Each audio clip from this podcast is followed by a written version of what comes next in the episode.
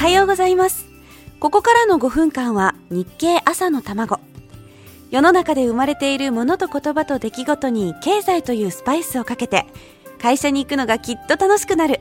そんな話題をお伝えできるよう頑張ります。お相手は林さやか。この番組は聞けばわかる読めばもっとわかる日経。日本経済新聞がお送りします。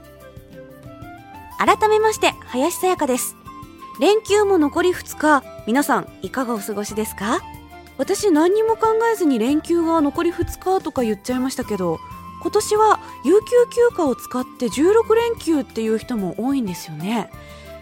4月25日から5月10日まで夢の16連休。わあいいな。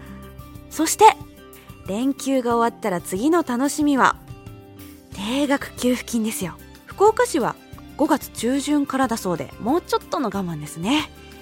この1万2000円皆さんどう使うのかすごく興味があるんです。興味があること知りたいことは聞いてみるのがこの番組ということでそこで2人のお子さんがいらっしゃるある番組関係者に聞いてみたんですよ。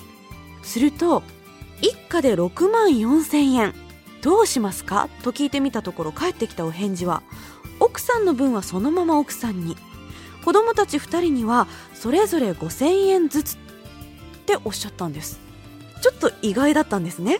子供たちには1人2万円来ているはずなのに。でその方がおっしゃるには子供たちは自分たちが2万円もらうと勘違いしている。これはあくまで納めた税金が返ってくるだけ。それをちゃんと親が教えないといけない。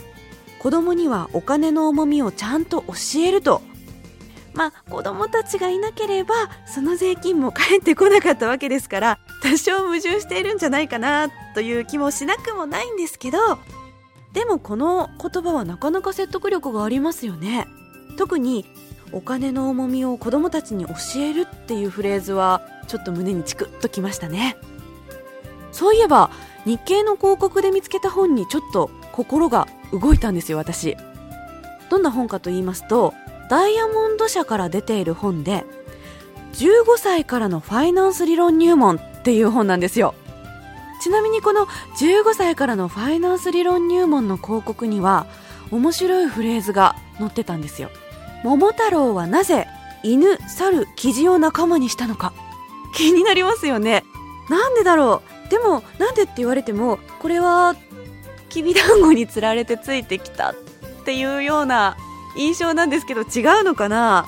でもどっちかっていうと危険な鬼ヶ島への旅に誘われて犬と猿とキジがなんでついていったのかっていうことの方が私は気になりますけどね。ダメですか？そんな私は経済関係失格？まあそんなこんなでお金の重みの話続きは明日のこの時間です。